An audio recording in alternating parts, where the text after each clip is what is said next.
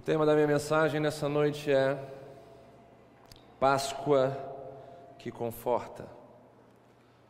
Páscoa que traz a nós conforto, que traz a nós paz, que traz a nós serenidade. A Páscoa, ela é sem dúvida alguma, prestem atenção todos, é sem dúvida alguma a celebração mais importante do cristianismo. Ah, pastor, mas não é o Natal a celebração mais importante do cristianismo? Não.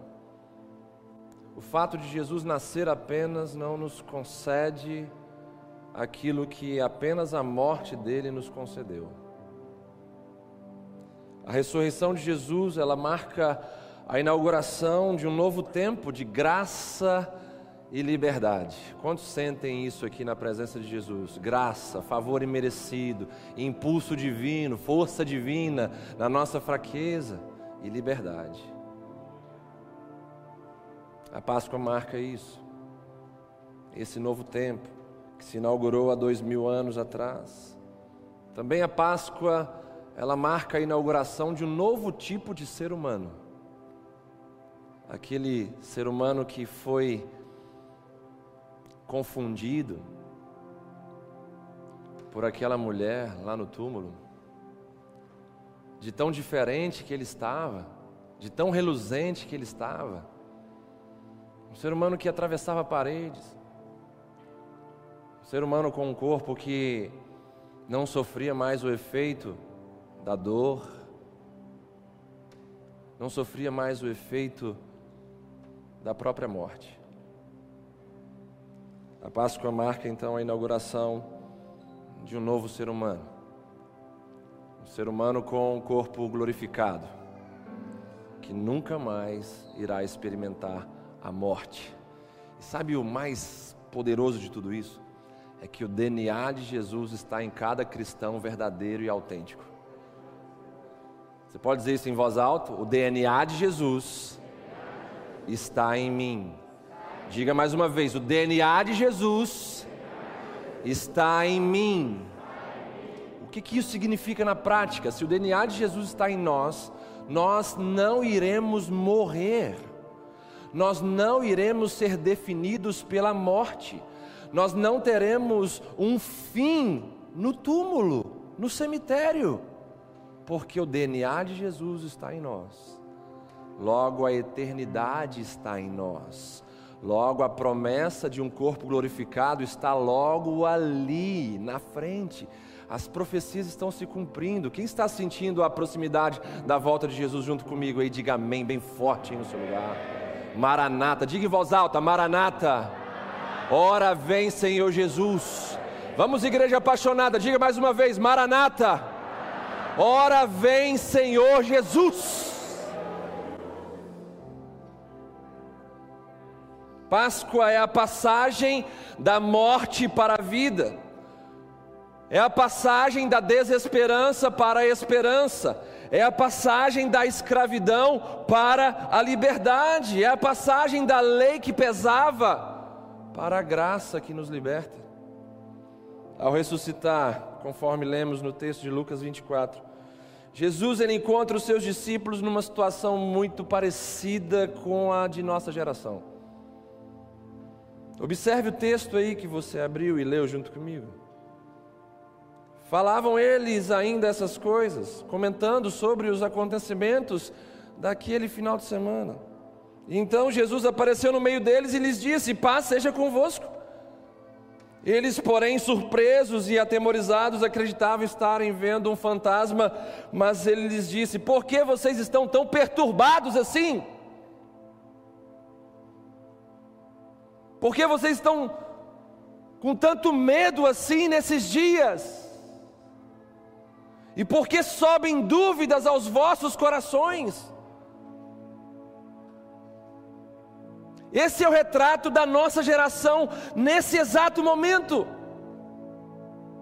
Uma geração perturbada, cheia de medo, repleta de dúvidas em seus corações O que será do meu amanhã? O que será do meu emprego? O que será da minha família? O que será do meu destino? Ai, se eu morrer agora? Essa pergunta, essa expressão faz quem não tem Jesus no seu coração como Senhor e Salvador. A morte não define a nós nesse corpo perecível. Jesus encontra então os seus discípulos dessa mesma maneira que é tão facilmente observada nas atitudes de nossa geração. Pessoas aterrorizadas, assustadas e perturbadas. Diante dessa realidade visível, tangível, eu quero dizer para vocês que a Páscoa desse ano de 2021, ela precisa ter um significado poderoso em minha vida e em sua vida. A Páscoa desse ano precisa ter um significado novo para nós precisa ter um significado poderoso para a nossa vida na atual conjectura. Que significado é esse, pastor? Um significado de conforto. Esse deve ser o significado da Páscoa para nós nesse exato momento. O significado de conforto, significado de serenidade, ou seja, a Páscoa que vem a nós nesse dia como lembrança, como mensagem como teatro, como ministração, como história viva que tira toda perturbação do nosso coração, que tira toda perturbação da nossa alma, que tira todo medo da nossa vida, que tira toda preocupação das nossas emoções. Esse deve ser o significado da Páscoa em 2021. E nós, mesmo diante desse tempo difícil, nós não estamos nos negando de celebrarmos o Rei dos Reis e Senhor dos Senhores, aquele que morreu, mas ao terceiro dia ressuscitou e hoje vive à destra de Deus Pai Todo-Poderoso, tendo governo, domínio em Suas mãos, pois toda autoridade lhe foi dada no céu e na terra.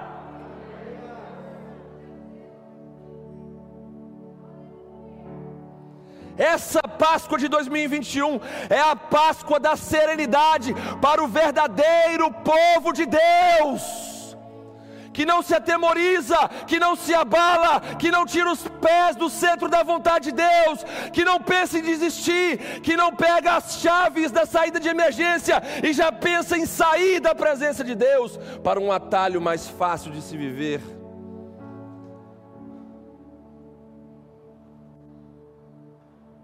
Antes da Páscoa, é importante frisarmos isso, para que possamos levantar aqui uma grande atmosfera de adoração ao Senhor.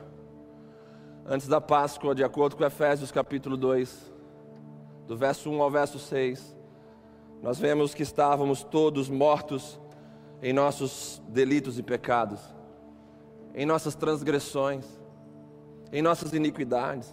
Estávamos todos mortos separados de Deus por causa do pecado, por causa da ausência de um redentor.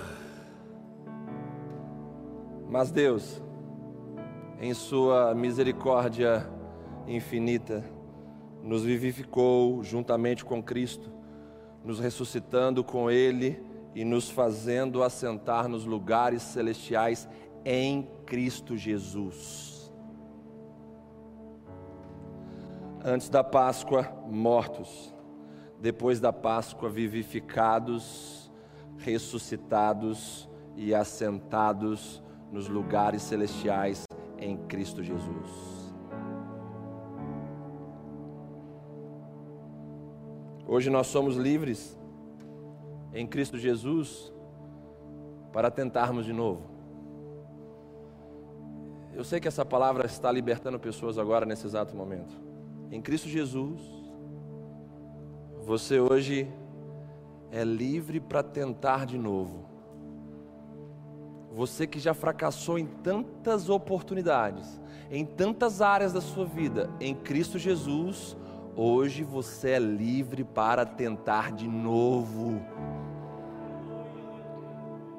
A Páscoa abriu um tempo de graça, favor imerecido de Deus em sua direção.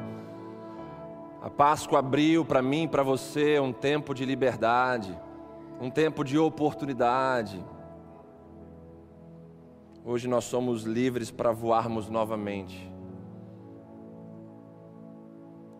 para executarmos voos sublimes, acima de tantas coisas que querem nos prender nesse mundo. Sabe por que, que a gente é livre para tentar de novo, para voar novamente?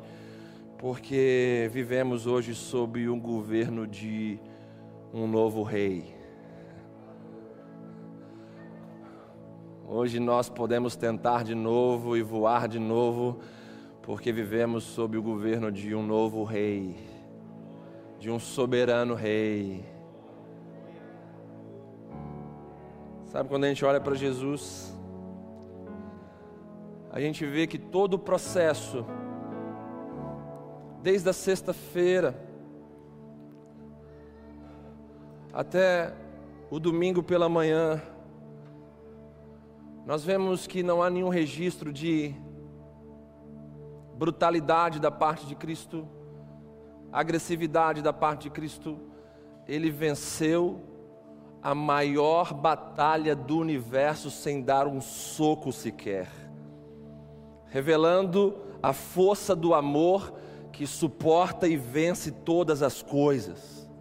A sua vitória na cruz e no túmulo lhe deram a autoridade no céu e na terra, ofuscando então o principado de Satanás, que ganhou autoridade sobre esse mundo quando o pecado entrou no jardim do Éden.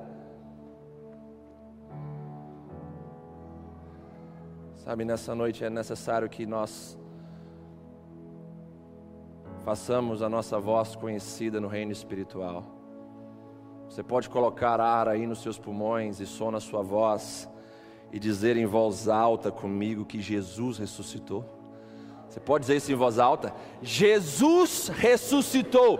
Mais uma vez, Jesus ressuscitou. Diga mais uma vez: Jesus vive. Jesus vive, diga que Jesus tem as chaves da morte e do inferno. Jesus tem as chaves da morte e do inferno. Diga que Jesus reina hoje e sempre. Jesus reina hoje e sempre. Aleluia, aplauda Ele.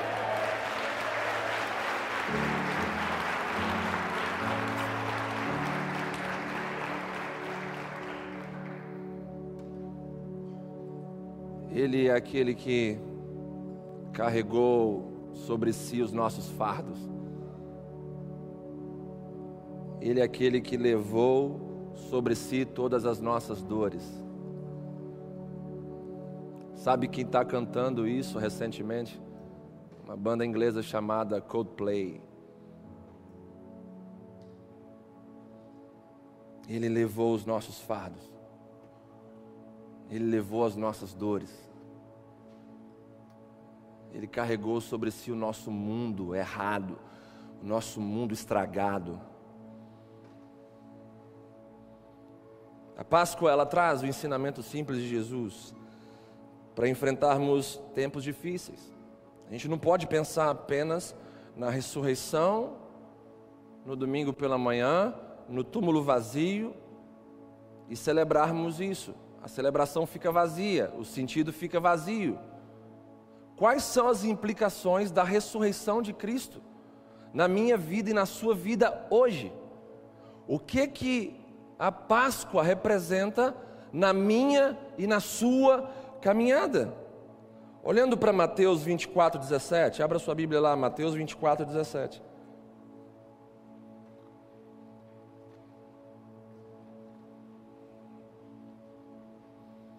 Nosso Deus é um Deus maravilhoso, amém, amém igreja? Our God is an awesome God. He reigns from heaven above. Ele reina sobre nós com sabedoria e poder. O nosso Deus é um Deus maravilhoso. Mateus 24, 17 vai dizer o seguinte: e quando viram Jesus, o adoraram, mas alguns duvidaram. Entendam isso. Quando viram o Cristo ressurreto, os discípulos adoraram, mas alguns duvidaram. O que a gente aprende aqui com essa passagem bíblica? Nós estamos pensando sobre ensinamentos simples de Jesus, a partir da Sua ressurreição, ensinamentos que vêm em direção a nós para nos capacitar a vencermos tempos difíceis.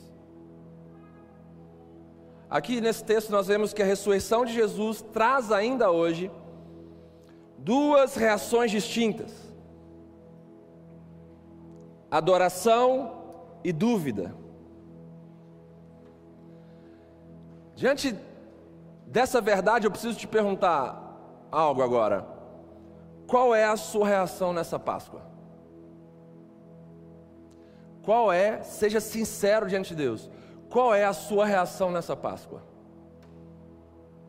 Ao ver um teatro, cantar canções, ouvir e ver a verdade de Cristo ressurreto, qual é a sua reação nessa Páscoa?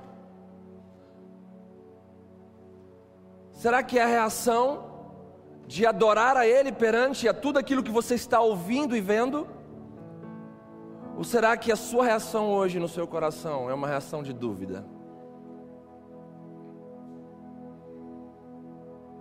Os que adoraram caíram prostrados diante de Jesus, com a fé fortalecida e a esperança renovada em novos céus e nova terra. Os discípulos adoraram a Cristo naquele momento, porque viram diante de si a transição sublime do profeta respeitado por muitos para o Senhor e Rei de toda a terra.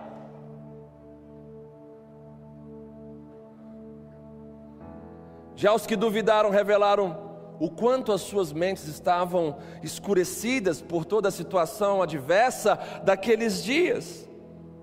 Para esses que duvidaram da ressurreição de Jesus, não havia espaço na mente deles para a fé e a esperança. Eles duvidaram das promessas bíblicas pelos seus companheiros de caminhada. Eles duvidavam que Jesus ressurgira dentre os mortos para salvá-los de toda a opressão.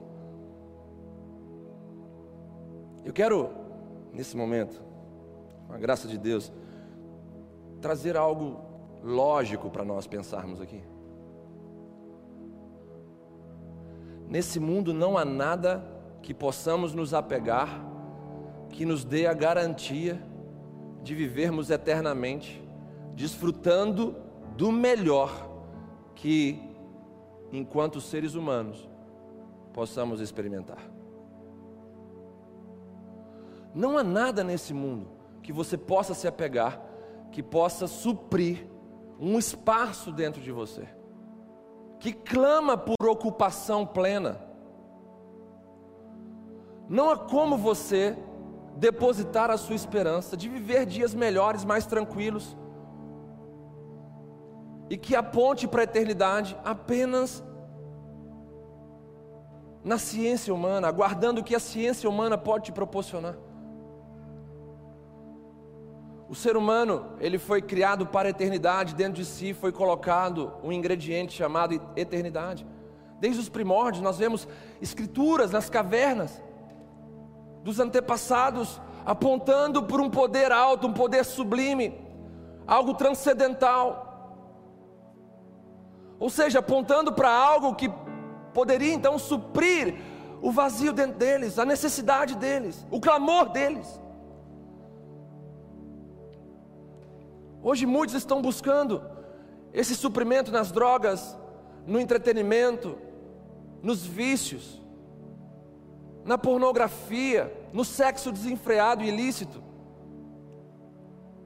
Mas já foi provado por inúmeros testemunhos que nada disso traz plenitude, nada disso traz para nós uma conexão com a eternidade, uma conexão com a nossa origem, uma conexão com quem nos criou.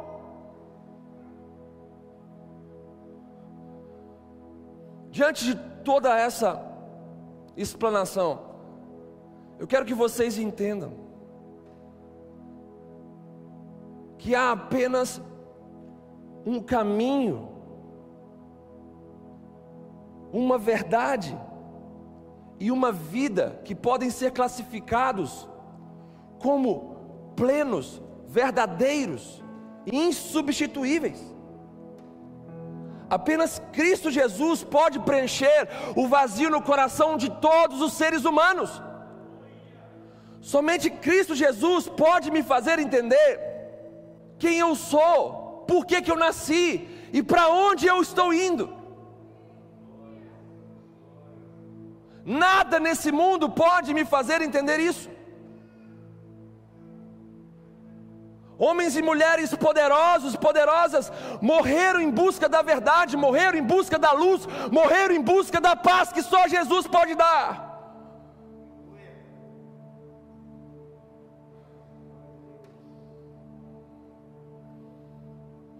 Diante dessa verdade do Cristo ressurreto, nós precisamos fazer como aqueles discípulos e o adorá-lo de todo o nosso coração. O que significa adorar? Significa entronizar a Deus, tirando as concorrências do seu coração e colocando ele no centro, dando a ele a primazia de determinar suas escolhas e, e, e decisões, de determinar a direção da sua vida. Adoração significa se dobrar a Ele em rendição total sem argumentos, que querem, que querem preservar o seu ego. Adore ao Senhor, igreja, porque Ele está vivo e operante no meio dos louvores do seu povo. Adore ao Senhor nesse lugar, igreja, porque Jesus Cristo é aquele que determinou a história entre antes e depois dele. Adore ao Senhor, igreja, porque Ele nos libertou das garras do medo e da morte. O ser humano, ele está perturbado hoje porque ele tem medo de morrer. Todo esse cenário pandêmico, todo esse caos nos nossos dias, é devido a esse sentimento. Eu não quero morrer. Eu quero preservar a minha vida. Comércios fechados. Quero preservar a vida. Mas o que adianta você preservar a sua vida nesse corpo? Se a vida eterna dentro de você está se esvaindo no ralo do seu egoísmo, da sua autossuficiência, do seu materialismo.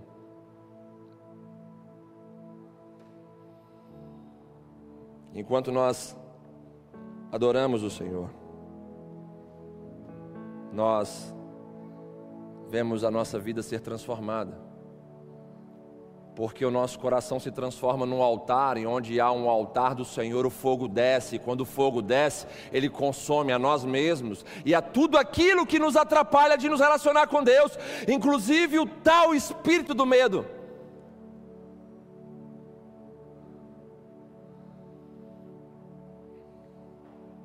Adorar é entronizar a Deus enquanto nosso coração se dobra perante Ele.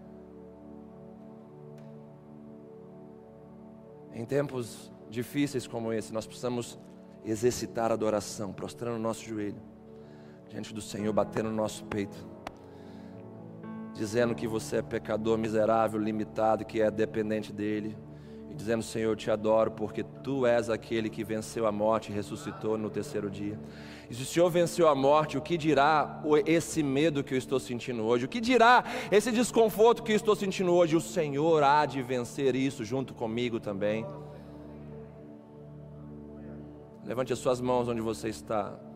A Bíblia fala que as nossas mãos levantadas são como sacrifício vespertino. Levante as suas mãos em sinal de rendição e comece a adorar a Deus no meio dessa pandemia. Comece a adorar a Deus aí na sua casa. Comece a adorar a Deus. Comece a adorar a Deus. Comece a adorar a Deus. Fale palavras espontâneas, livres. Não espere algo do altar para que você possa falar. Fale aquilo que você está sentindo agora. Fale o que você sente, fale aquilo que você acredita, fale aquilo que você espera de Deus. Adoramos o Senhor, meu Deus. Aí escolhemos a adoração ao invés da dúvida, escolhemos a adoração ao invés do medo, escolhemos a adoração ao invés dos questionamentos.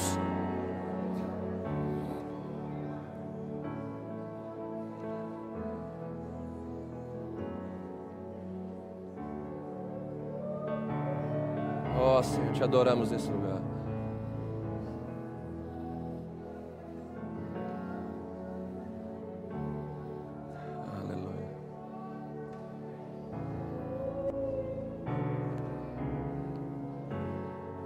Te adoramos, Senhor, nesse lugar.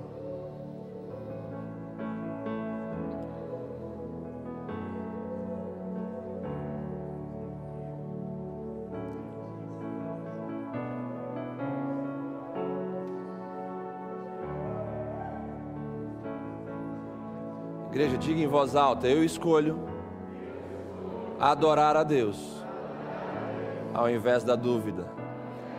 Diga isso mais alto: Eu escolho nessa pandemia adorar a Deus ao invés da dúvida. Aleluia.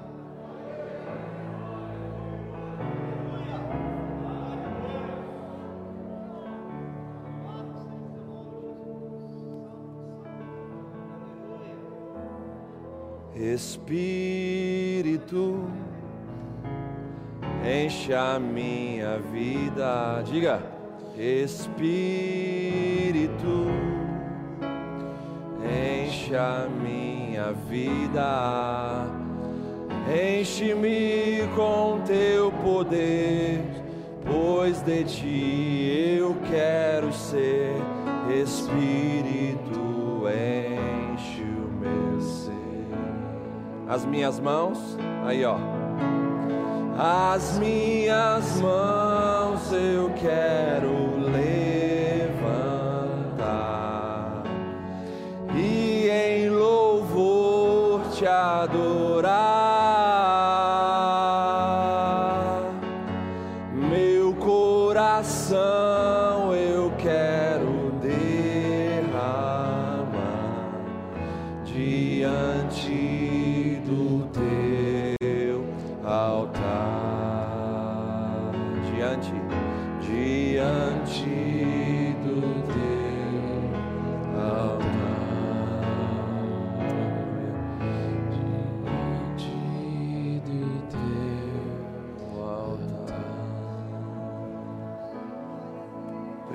ensino de Jesus para nós, logo após a sua ressurreição, é que existem duas reações perante a Páscoa, perante o período que nos lembramos da ressurreição de Jesus.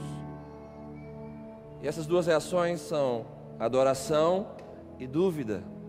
Eu quero dizer para você o seguinte: não tenha nenhum tipo de dúvida no seu coração, porque Jesus Cristo, Ele ressuscitou e vivo está. Ele falou comigo, Ele está falando comigo e com muita gente aqui nessa noite.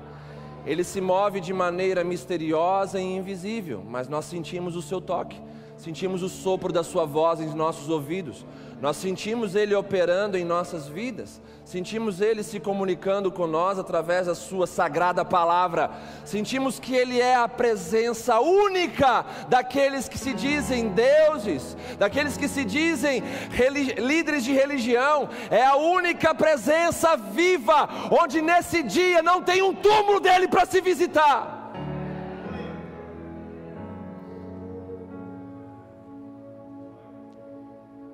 Jesus não está enterrado em Jerusalém, Jesus não está enterrado em Roma, Jesus está à destra do trono de Deus Pai Todo-Poderoso.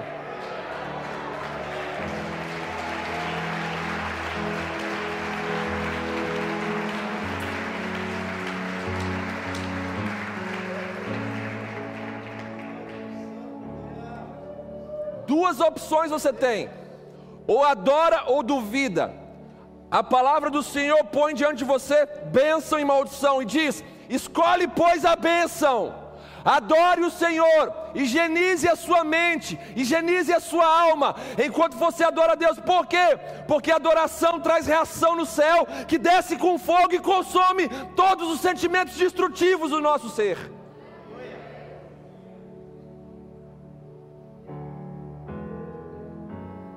Segundo o ensino simples de Jesus para nós nesse tempo difícil, que Ele deu logo após Sua ressurreição Lucas 24, 49, abra sua Bíblia aí comigo agora. Lucas 24, 49.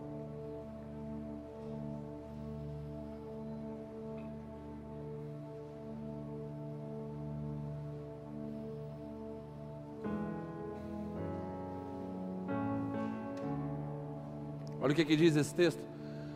Eis que envio sobre vós a promessa de meu Pai Permanecei, pois, na cidade, Jerusalém, até que do alto sejais revestidos de poder. O que, que a gente aprende com essas palavras de Jesus pós-ressurreição?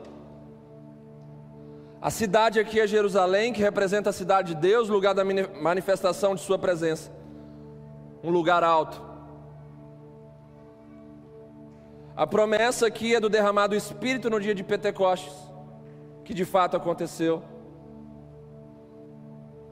E a ordem aqui nesse texto é para permanecer até que a capacitação venha do alto.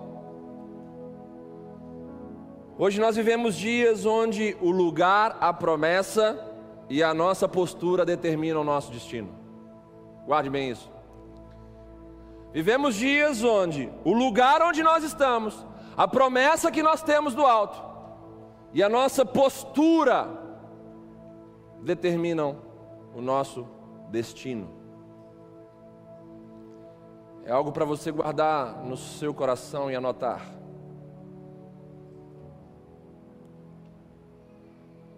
A Páscoa, ela deve produzir esses frutos em nós. E esses frutos falam de uma boa relação com o lugar onde nós estamos, com a promessa que recebemos de Deus e com a postura que devemos ter mediante essas duas coisas.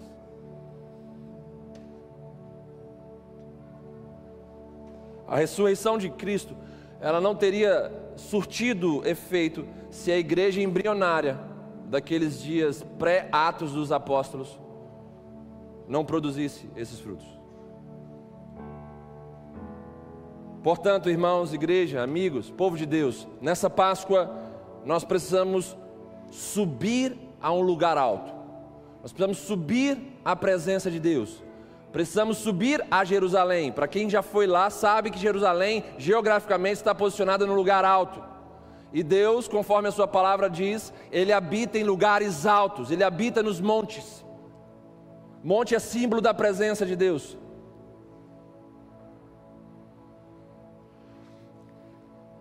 Então, nessa Páscoa, nós precisamos subir à presença de Deus, sair dos lugares rasos, sair dos lugares onde sentimentos estranhos estão nos dominando, sair dos lugares onde o nosso ego está inflando. Devemos subir acima do medo, da dor e da aflição, nesse lugar chamado presença de Deus, lugar da Sua manifestação, seu Monte Santo, Jerusalém. Nessa Páscoa também nós precisamos nos agarrar à promessa de que receberemos poder estando nos lugares altos. Sabe onde é que a gente vai receber poder? Estando nos lugares altos. O pecado nos puxa para baixo, o mundo nos puxa para baixo, o nosso eu nos puxa para baixo. E embaixo a gente não recebe poder. Nós precisamos subir nesse tempo. A Rede Globo nos puxa para baixo. A Rede Globo nos puxa para longe da presença de Deus.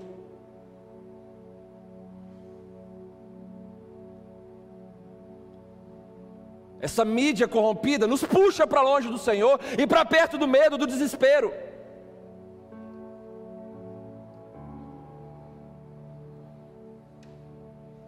Mas esse lugar, a eclésia, a congregação, a assembleia dos separados para adorar e cultuar a Deus, nesse lugar, o Senhor nos puxa para cima. Nesse lugar, o Senhor renova as nossas forças e faz criar em nós asas como águias, para subirmos e termos então uma perspectiva privilegiada de tudo aquilo que a gente está vivendo hoje. Vendo onde estão os esconderijos, vendo onde estão as armadilhas, vendo onde estão as bombas armadas para explodirem na nossa cara. Precisamos subir, irmãos. Então, a primeira coisa nessa Páscoa, vamos então, em nome de Jesus, subir ao lugar alto da presença de Deus. Segundo, vamos nessa Páscoa, nos agarrar à promessa de que receberemos poder nos lugares altos. E nessa Páscoa nós precisamos permanecer em obediência até que do alto nós sejamos revestidos e capacitados com o poder de Deus para avançarmos nesse tempo tão complexo que a gente vive. Conforme diz 1 Crônicas 16, 27, na sua habitação e a alegria. Nesses lugares altos, a força, a poder e a alegria. É o que a gente precisa nesses dias. Precisamos de força, de poder e de alegria.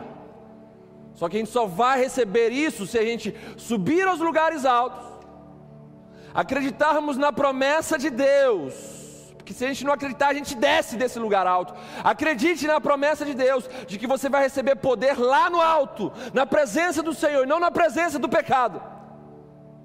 E então, permanecendo, para receber no tempo de Deus, você recebe a capacitação, revestimento, que te habilita a vencer até aquilo que é maior do que você hoje. É preciso esperar Deus agir para depois irmos. É isso que o texto fala. Permaneçam na cidade. Até que o texto fala. Permaneçam na cidade. Até que do alto sejais revestidos com poder. Ou seja, espere Deus agir, espere Deus mandar o poder, espere Deus capacitar você, para depois você ir, para depois você avançar. Teve gente que esperou esse domingo, essa mensagem, esse encontro, para receber de Deus poder, para depois ir para casa e trazer mudança num cenário de desgraça. Eu sei que vocês estão aqui. É a nossa relação, então, entendam isso, com o lugar onde nós estamos. No lugar alto ou no lugar baixo. É a nossa relação com a promessa que temos do alto. Eu estou feliz com essa promessa. Eu acredito que ela vai se cumprir ou não. E a nossa relação com a nossa postura, que vai determinar o nosso destino. Eu vou me posicionar firme aqui, permanecer firme aqui até que do alto eu seja revestido com algo de Deus? Ou eu vou me movimentar e tentar receber algo de outra coisa, de outra fonte, de uma outra maneira? Quem tem ouvidos, ouça o que o Espírito está comunicando à igreja dele nessa noite. Terceiro ensino de Jesus para nós. Está lá em Marcos 16, 14. Abra sua Bíblia em Marcos 16, verso 14.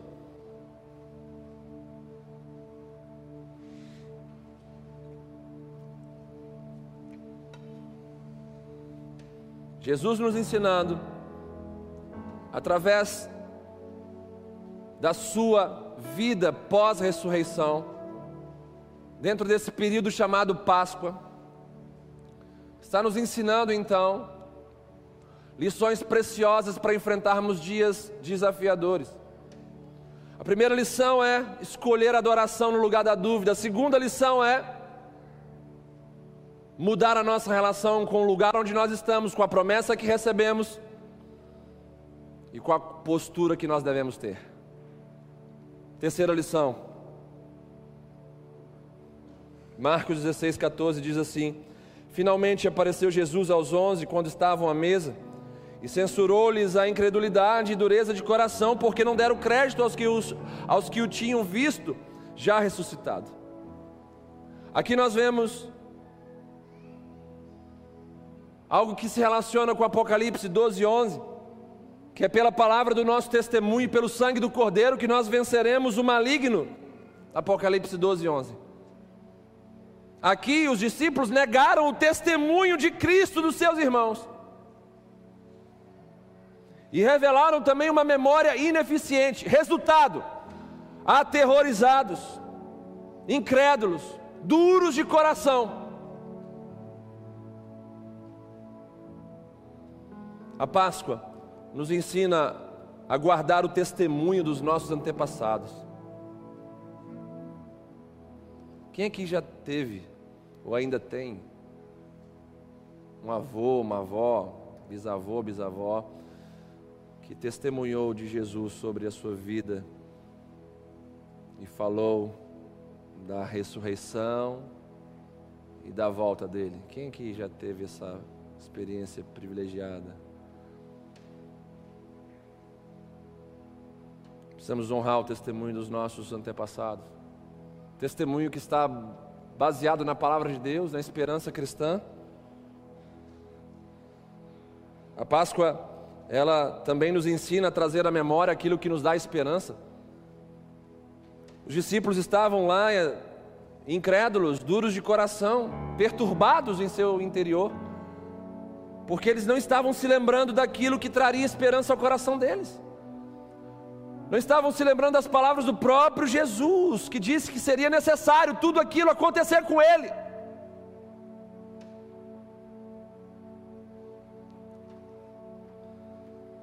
Lamentações 3:21 vai dizer: Quero trazer, pois, à minha memória aquilo que pode me dar esperança. As nossas lembranças cristãs, bíblicas, elas são tão poderosas que ativam a nossa fé e a nossa esperança. Lembranças nos fazem conectar ao nosso coração com o nosso passado.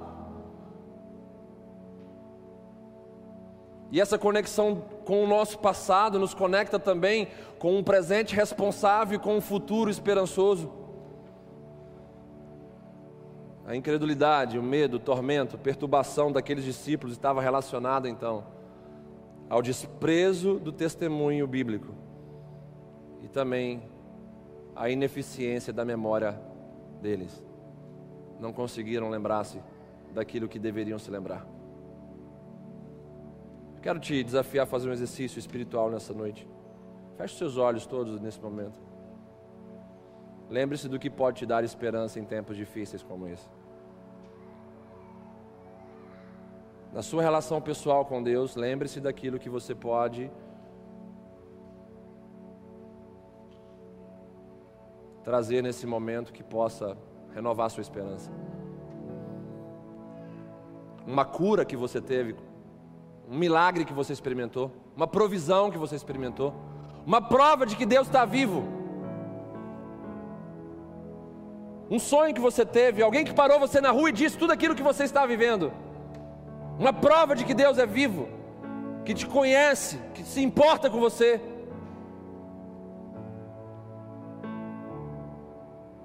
Lembre-se. Lembre-se do cuidado de Deus naquele período que você estava desempregado. Lembre-se daquela porta aberta que se abriu quando nenhuma estava diante dos seus olhos aberta.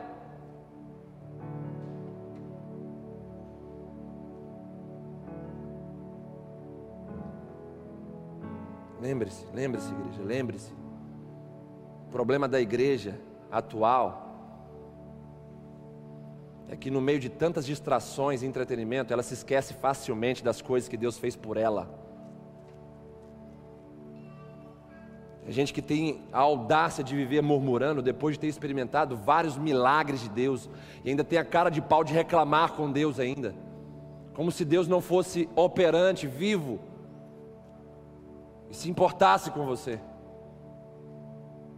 Vamos trazer à memória aquilo que nos traz esperança, aquilo que nos dá esperança. Traga a memória, igreja do Senhor, aqui em casa, onde vocês estão. Traga a memória, traga a memória. A incredulidade, a perturbação, o medo vem para quem tem uma memória ineficiente, vem para quem não considera o testemunho dos seus antepassados, dos seus companheiros de caminhada. Vamos ser sinceros, a gente já chegou longe demais nesse calendário profético de Deus. A gente já viu muita profecia se cumprindo e tantas outras se cumprindo hoje, para pensar em desistir da fé. Vamos ser honestos.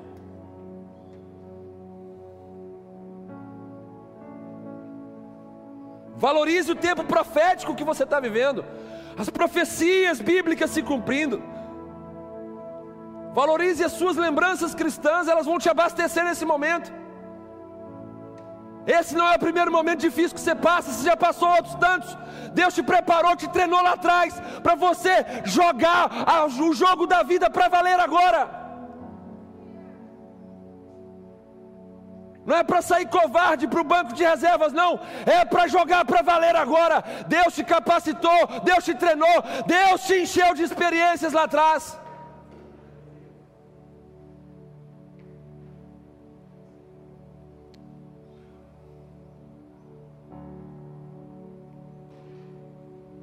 E acima de toda a memória nesse lugar, lembre-se que o túmulo está vazio. Acima de qualquer outra memória que você possa ter levantado aí no seu coração e mente. Lembre-se que o túmulo está vazio.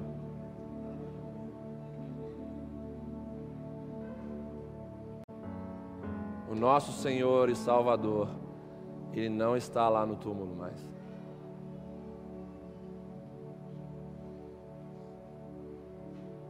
Ele deixou os lenços todos organizados lá ainda para os seus discípulos verem. Uma ilustração judaica que diz que a conta estava paga. A organização dos lenços no túmulo de Jesus diz a respeito disso. Quando se comia no restaurante judaico e deixava o, os, os lenços naquela disposição que Jesus deixou. Significado era: estou satisfeito, está tudo pago.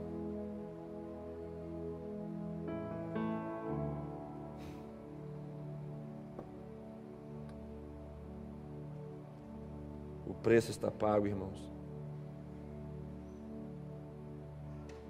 Gente que está pesada em suas emoções, culpa, traumas, complexos, o preço está pago.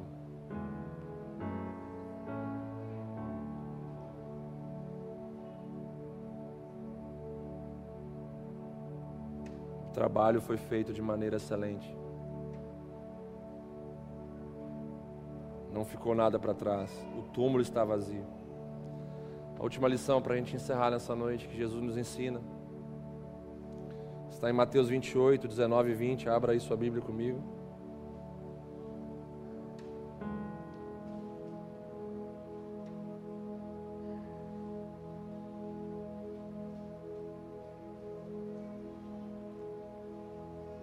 Mateus 28, 19 e 20.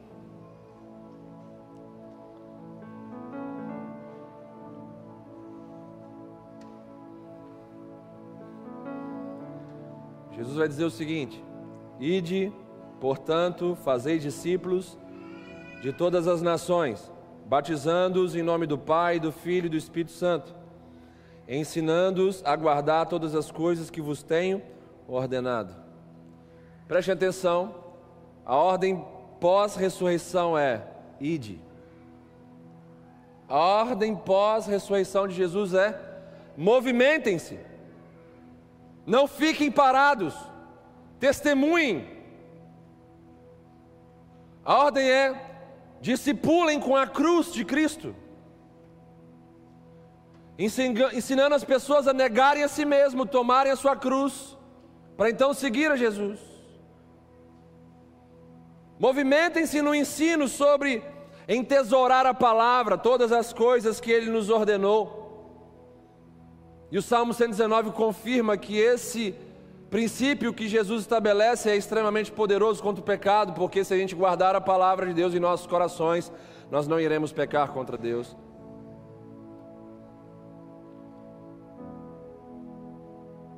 E esse texto nos ensina a descansar na companhia sublime de Jesus. Porque logo em seguida ele vai falar que ele estaria conosco todos os dias. O que, que a gente aprende aqui, irmãos? A gente aprende a se movimentar no reino de Deus.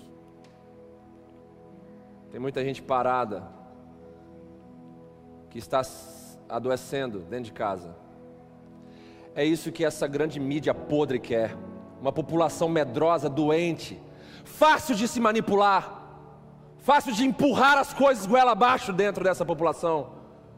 É isso que esses governantes políticos, tendenciosos, mentirosos, obviamente não são todos, mas uma grande parte, está deitando e rolando nesse momento, porque vê uma massa de manobra ao seu dispor.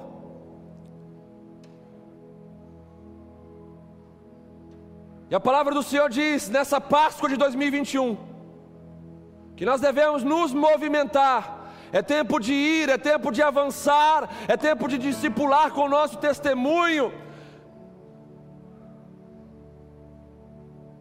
E que tempo bom para darmos testemunho, gente. Que tempo oportuno para darmos o nosso testemunho hoje. Tempo difícil onde a gente testemunha que Deus está cuidando da gente. Nesse 2021 aqui, quantos comeram, beberam, vestiram e dormiram debaixo de um teto? Todos os dias de 2021 aqui, levante suas mãos. Deu certo, Deus cuidou de nós.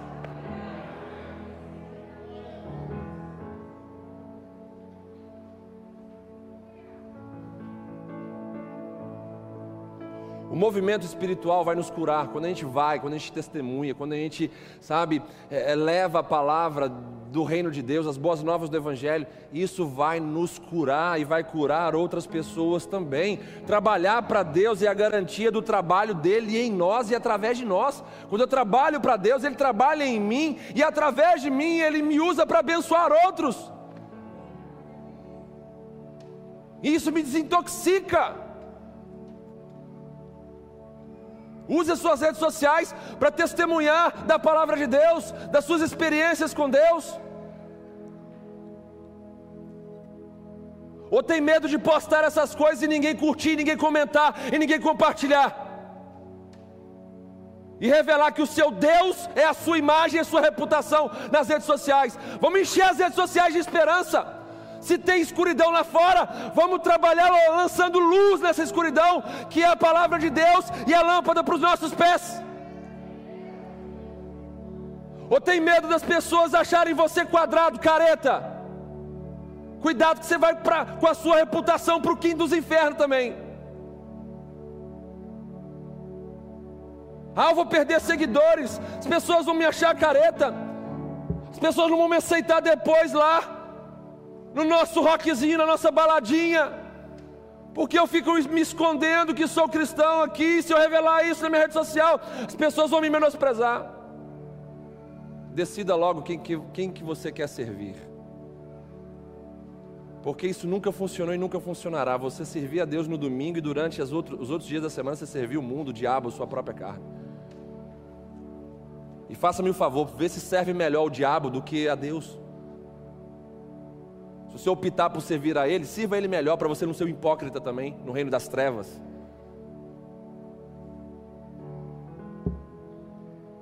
Eu falei isso uma vez com um rapaz,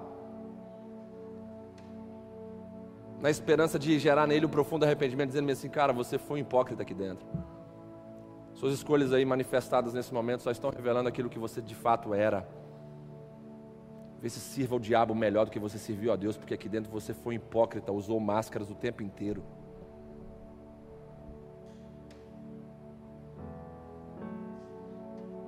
Precisamos de cristãos verdadeiros, autênticos nesses dias. Quem está me entendendo aqui, diga amém. Testemunhar é contar o que aconteceu com a gente em nossa relação pessoal com Cristo. É fazer aquilo que está lá descrito no, livro, no Evangelho de Lucas, 21, 13, se eu não me engano, que vai falar que para esse propósito, esse tempo, Deus nos designou para testemunharmos. Tudo está acontecendo, sinais diante de nós estão sendo revelados. Para quê? Para que possamos então testemunhar de Cristo Jesus, de que Ele fala e que Ele cumpre, de que Ele protege e protege mesmo, de que Ele provê as nossas necessidades com a Sua riqueza em glória, e Ele provê mesmo. Nessa pandemia eu não vi ninguém dessa comunidade cristã mendigar o pão.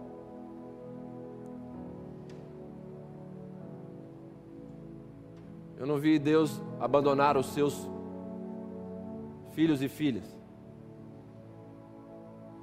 Pelo contrário, eu vi Deus surpreendendo tantas pessoas, inclusive a mim,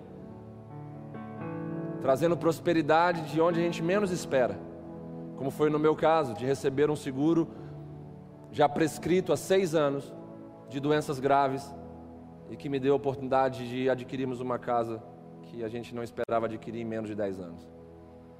Tantas pessoas prosperaram, foram promovidos, se estabeleceram solidamente em empregos, e no meio de uma grande pandemia. Deus continua cuidando da gente, irmãos.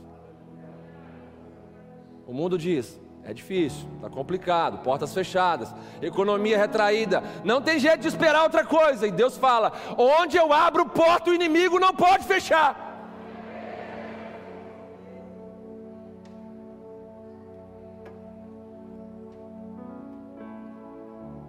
Testemunhe e faça discípulo de Jesus.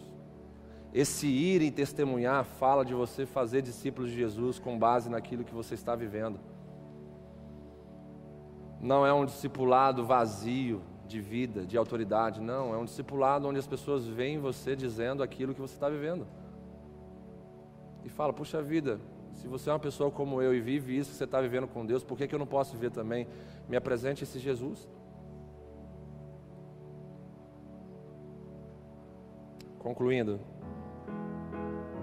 Jesus, nessa Páscoa de 2021, para confortar o nosso coração, como eu disse no início dessa mensagem, o significado da Páscoa em 2021 é serenidade.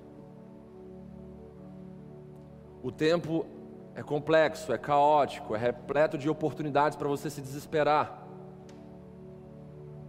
A gente vê as políticas públicas voltadas para o pós-pandemia já focando o aspecto emocional. Líderes, governadores, políticos já planejando isso. Como é que a gente vai cuidar da saúde emocional desse povo? Aí tem gente que ainda reclama que a gente está aberto aqui numa pandemia como essa, sendo um grande hospital da alma como a igreja é salvando inúmeras pessoas, muitas que conhecemos e outras tantas que a gente nem conhece, que a mensagem alcança, que poderiam estar lá no hospital agora, sendo socorridas porque tentaram suicídio, porque surtaram dentro de casa, tiveram crise de pânico, crise de ataques, e agrediram outros, machucaram outros, pegaram carros e saíram aí, loucos pela rua, acidentando pessoas inocentes.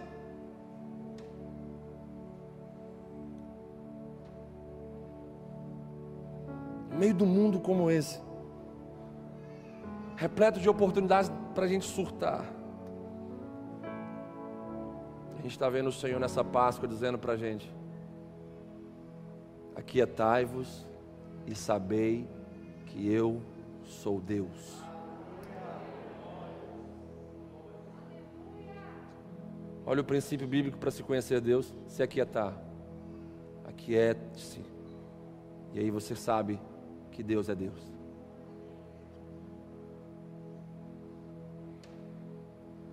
Vimos Jesus nos ensinar que, nesse tempo de celebração de Páscoa, devemos optar pela adoração no lugar da dúvida, devemos ter boa relação com o lugar onde estamos, com a promessa que temos e com a nossa postura perseverante. Vimos também que nós precisamos valorizar o tempo que vivemos, tempo de, sabe, cumprimento profético. Gente, Quem tem tido esse entendimento do cumprimento das palavras de Deus, da proximidade da volta de Jesus? Quem opta por se desviar dos caminhos de Deus nesse momento é mais do que louco. Você está vendo tudo se desenrolar na sua frente. Nós somos a geração mais próxima da volta de Jesus. Qualquer outra geração antes da gente queria viver esse momento que a gente está vivendo hoje. Tenho falado com as pessoas, é emocionante viver esses dias que a gente está vivendo hoje. É difícil, é, mas é emocionante, porque quando vermos as coisas começarem a acontecer conforme Jesus disse, a palavra do Senhor diz para a gente levantar a cabeça, exultar, porque a nossa redenção se aproxima.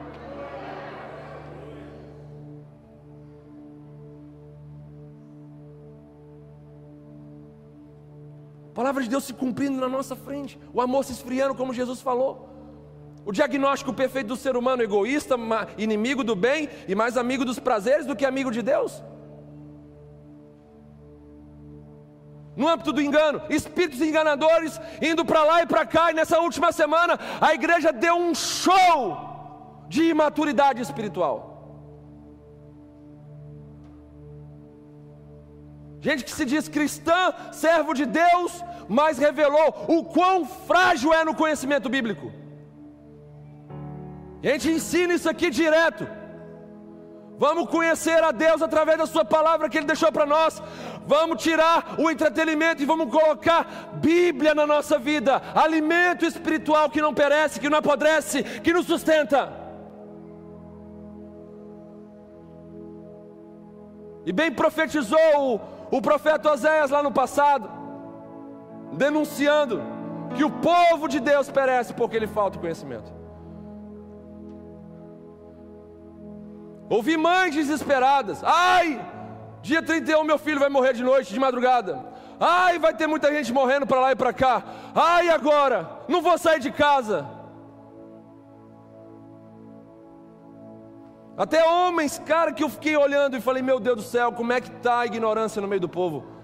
Homens que estão nos maiores palcos, palanques, púlpitos dessa nação, enchendo o bolso de dinheiro, pregando para lá e para cá dizendo acreditar na tal profecia.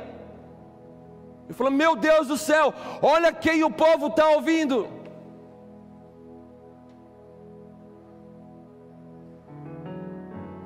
E aí você vai para as Escrituras Sagradas. O tal pastor falou do cavaleiro amarelo.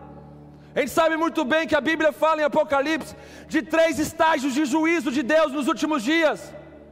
Eles são progressivos. O primeiro estágio é de selos, o segundo é de trombetas, e o terceiro são de taças. O tal cavalo amarelo que viria trazer mortandade aí sobre essa geração é citado em Apocalipse como o quarto selo. Antes dele vem três. Onde estão os outros três? Onde estão os outros três?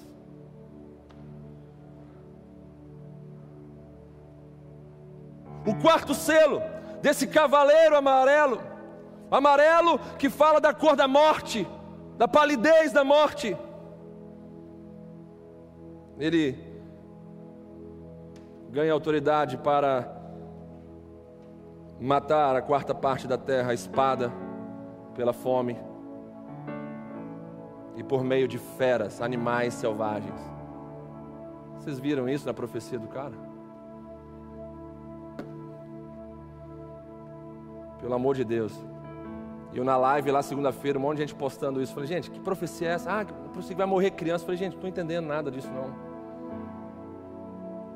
E ainda falei assim, cuidado com os falsos profetas, falsas doutrinas. Aí depois eu fui olhar isso na internet, buscar informação. Aí eu fui ver. Sabe, irmãos, por que eu estou falando isso? Daqui a pouco surge mais uma falsa profecia. E às vezes fala para você fazer algo que é contrário à palavra de Deus e você acreditando pela ignorância bíblica nessa tal profecia, você acaba pecando contra Deus. Como o pastor aqui de Vila Nova de Colares, que interpretou o texto ao seu bel prazer, dizendo: Vai e adultera. E o próprio repórter ali já desmascarou o pastor, falando bem assim: Olha, tem uma vírgula aqui. O texto não diz isso que você está fazendo. Leiam a Bíblia, por favor. Porque senão daqui a pouco vão bater na minha porta e falar assim: Pastor, olha a profecia agora, pastor. Estão falando para a gente largar os nossos cônjuges para sermos mais santos.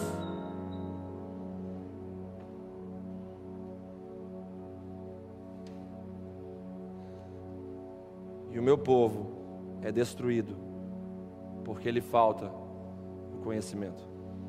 Sobre os sacerdotes, nesse texto há uma grande responsabilidade, a minha estou exercendo nesse lugar, de ensinar a palavra de Deus para vocês.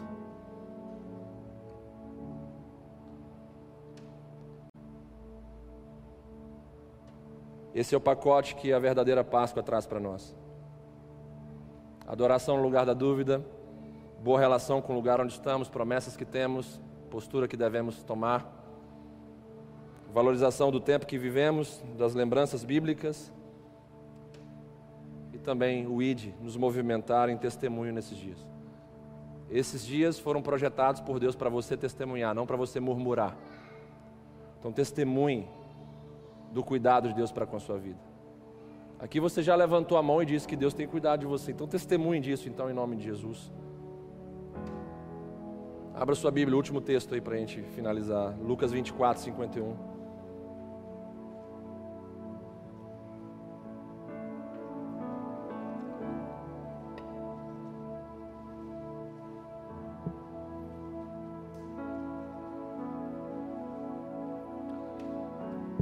Lucas 24, 51.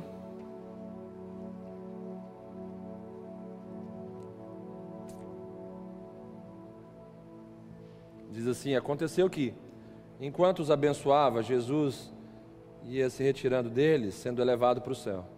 Então eles, o adorando, voltaram para Jerusalém, tomados de grande júbilo, estavam sempre no templo, louvando a Deus.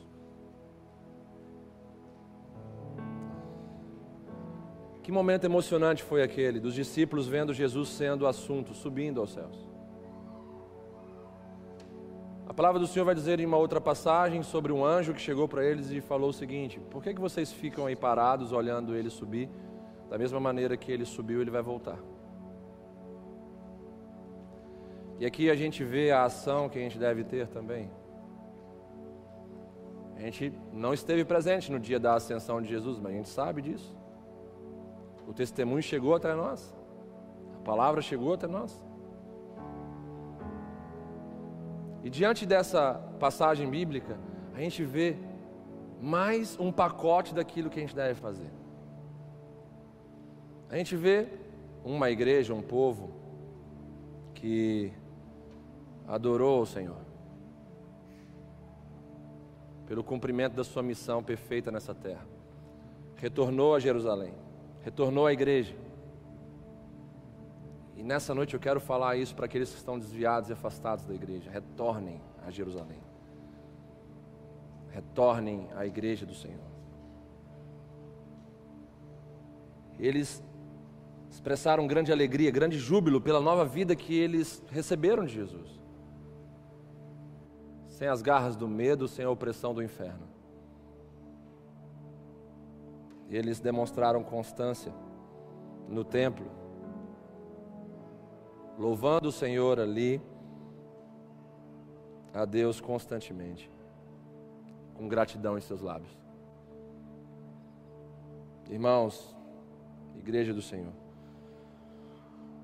essa é a nossa função. Adorarmos a Deus, retornarmos se estamos afastados à Igreja do Senhor Jesus. A igreja não salva ninguém, é, mas o cabeça dela nutre apenas o corpo que está conectado com ela. Com ele, na verdade. Não existe vida com Cristo fora do corpo dele. Assim como não existe vida num corpo decepado da sua cabeça.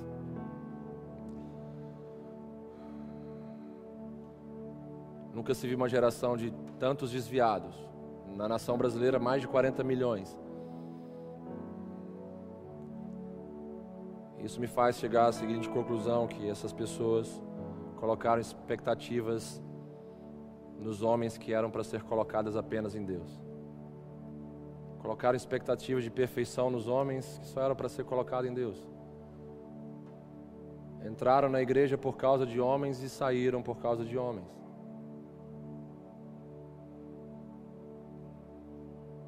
Eu entrei na igreja por causa de Jesus. Eu não vou sair por causa de homens, porque a igreja não é de homens, a igreja é de Jesus. Páscoa é tempo de proclamar que deu certo a intervenção divina na terra, amém, irmãos? Deu certo ou não deu? A vinda de Jesus, sua morte, a sua ressurreição, deu certo ou não deu? Dá um glória a Deus aí no seu lugar. Páscoa também é tempo de tirar a morte do trono e colocar a vida. Páscoa é tempo de colocar o medo debaixo dos nossos pés, porque nós não somos perecíveis. A nossa vida não acaba no túmulo, no cemitério. O DNA de Jesus está em nós. Fique de pé no seu lugar em nome de Jesus.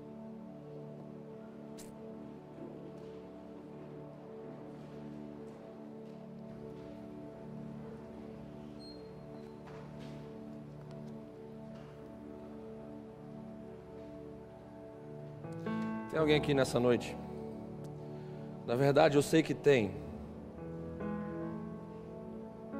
Minha pergunta é se você quer responder ao convite de Deus ou não.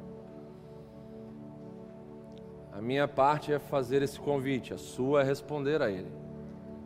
A minha parte é te dizer a verdade, a sua parte é responder a verdade.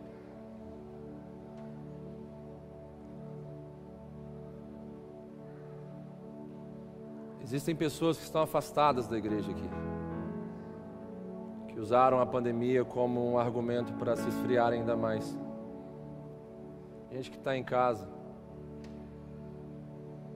A pandemia facilitou muito o caminho de volta para o pecado. Para aquele que gostava de beber, voltar a beber. Para aquele que gostava de condutas imorais, voltar a ter essas condutas imorais. A pandemia facilitou demais essas coisas.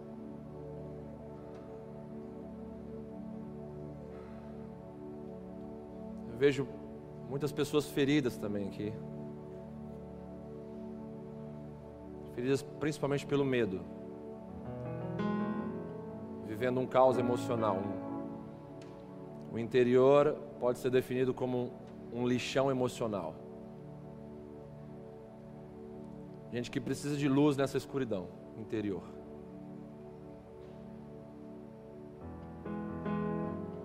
Vejo outras pessoas desanimadas na fé.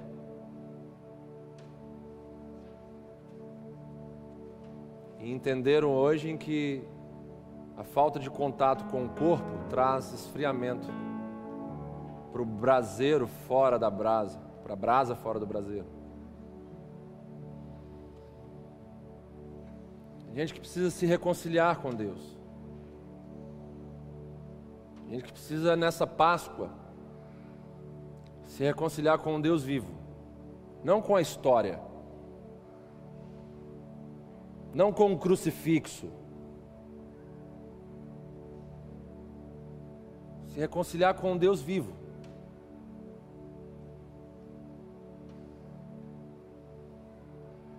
Gente que precisa trazer de volta Jesus para o trono da sua vida.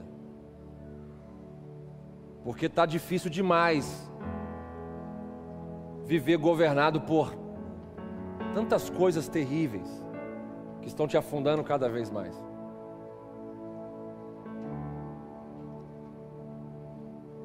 Para você que quer viver o cristianismo de verdade, para você que quer viver a verdadeira relação com Deus, sendo filho, deixando ele ser pai, sendo ovelha, deixando ele ser pastor dando ouvidos e se submetendo a tudo que ele disser a você. Para você que quer voltar para a casa do Pai e viver de acordo com os princípios do Pai. Esse convite vai para você nessa noite. Jesus ressuscitou para te libertar de toda a opressão desse mundo. E hoje, diante de você está a escolha, que é infinitamente melhor, maior, do que tomar uma vacina contra o Covid.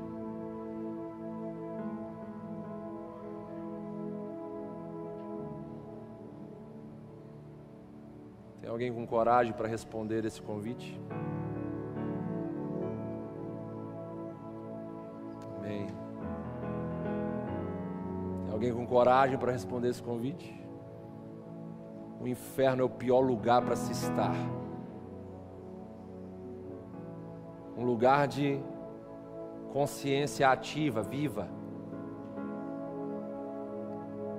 O maior lixão do universo. Porque pior do que a lata é o conteúdo do lixo. Agora o céu é para quem tem coragem. Para dizer bem assim, eu não me importo com o que vão pensar de mim, eu quero é Deus e não quero ficar covarde diante dessa decisão. Tem mais alguém que quer fazer isso aí? Levante bem alto sua mão. Sim. Sim. Sim. Vamos. Gente corajosa.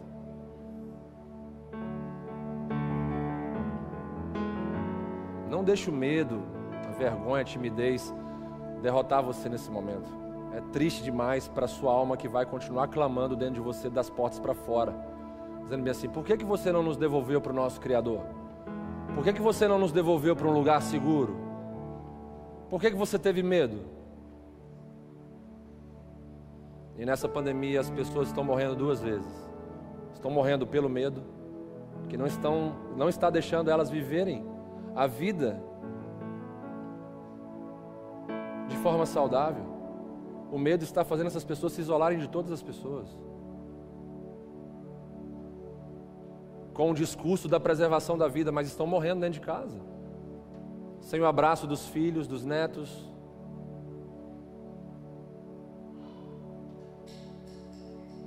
E aí ficam vulneráveis e morrem de um vírus qualquer. Não que esse seja um vírus qualquer, mas certamente não será o último vírus que a gente vai enfrentar. Não deixe esses sentimentos mesquinhos te dominarem. Tem mais alguém aqui nesse lugar que deseja fazer isso? Deseja tomar essa decisão? Até você que se diz cristão, mas você está aí com um vazio enorme dentro do seu coração. Você não se converteu. Você se convenceu de que era convertido, mas na verdade você não produziu o fruto do Espírito. Sua vida não mudou. Você só confiou na palavra de um líder espiritual que disse: Ó, agora seu nome foi riscado do livro do inferno e está escrito no livro da vida, você é salvo. E você acreditou nisso aí, você achou que você é salvo, mas sua vida mesmo não mudou nada. Aí tem que se converter de verdade. Como é que eu faço isso, pastor? Faz isso com coragem. Jesus não morreu isolado numa salinha. Ele morreu publicamente. Toda transição na nossa vida é feita em público. Eu me caso em público, eu me formo em público, eu tomo posse de cargos em público. Eu me torno numa nova criatura em público também. Quero convidar essas pessoas que levantaram as mãos. Vem aqui na frente. Aqui, traz ela aí, Cleiton, fica solto. Se tiver mais alguém, sai do seu lugar agora. Vem aqui, em nome de Jesus. Você quer se converter de verdade?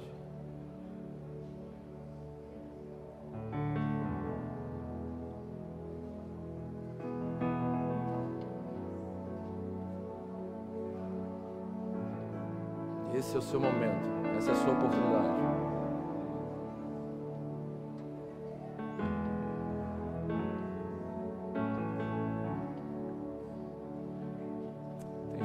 Chat também se entregando a Jesus. Deus te abençoe ricamente também. Volte, volte para casa, volte para casa,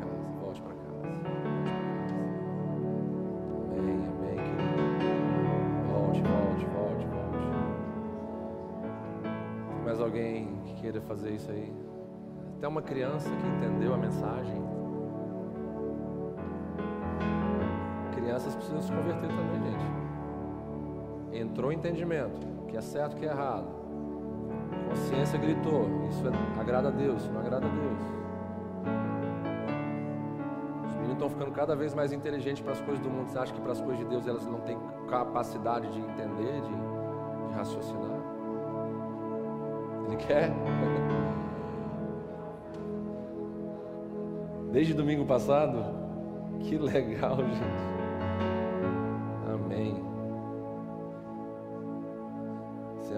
Jesus?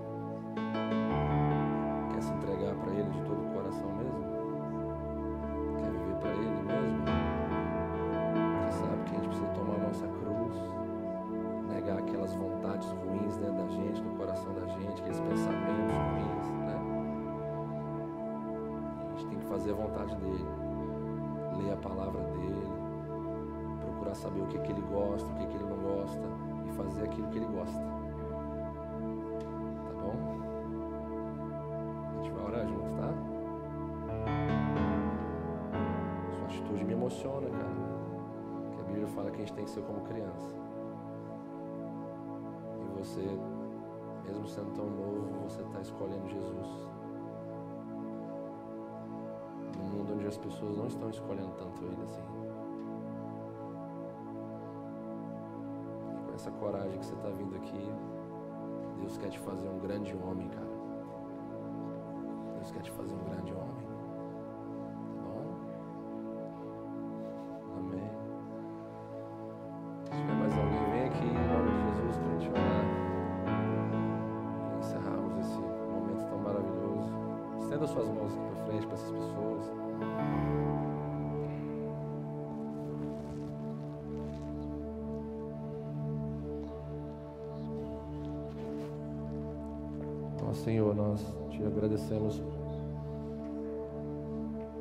Trazido convicção ao coração dessas pessoas que estão aqui. Mesmo essas que são tão novas de idade, mas que estão te conhecendo e esse conhecimento está libertando, está trazendo luz, consciência de coisas que não tinham consciência antes. Gente que está voltando para casa. Eu te peço, meu Deus, quebra os grilhões. Grilhões, Senhor, do mundo, do pecado, do maligno na vida dessas pessoas. Senhor, desentope agora, Senhor. Desentope, Senhor, agora. Os poços que foram entulhados pelo pecado, pelo mundo. Desentope, Senhor. Desentope agora, Senhor. Faz jorrar água limpa de novo nesse coração. Faz jorrar água limpa, Senhor. Ele acreditou na Sua palavra, na Sua presença, na, na oportunidade que o Senhor deu para ele. Faz fluir do coração dele rios de águas vivas, Senhor. Em nome de Jesus, Senhor. Vem sobre essa criança, meu Deus. Oh, Pai. Ele veio numa idade menor do que a minha ainda, Senhor, quando eu me batizei. Eu acredito que ele entendeu, Senhor. Eu acredito que o Senhor toca no coração de quem o Senhor quer. Meu Deus,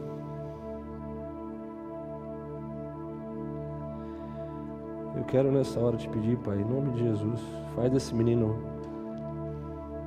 um herói da fé nessa geração, Pai. Meu Deus, eu não tenho muita coisa não, mas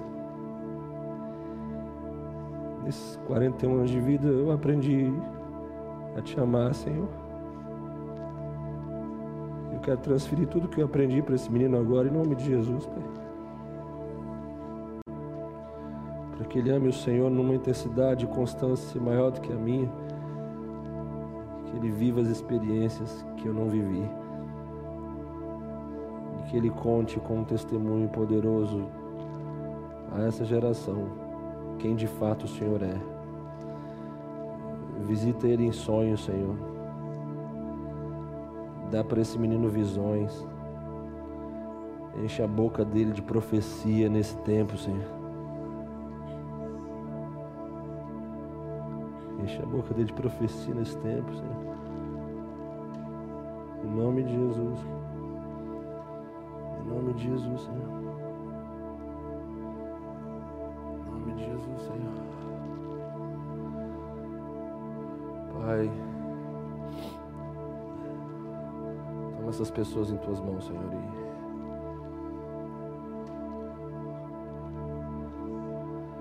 E completa essa obra que o Senhor está começando, Senhor.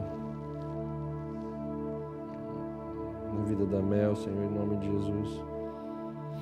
Faz dela uma menina, uma mulher, moça, apaixonada por Ti, Jesus. Blinda essa menina, Senhor. Cerca ela com alegres cantos de livramento. Cerca ela com alegres cantos de livramento como o Senhor me livrou, Pai, na minha infância, adolescência e juventude. Cerca ela, Senhor. Livra de todo mal. Senhor, revela a ela o gosto doce da santidade, da justiça, da retidão. Estabelece dentro dela, Senhor, o seu reino. Em nome de Jesus.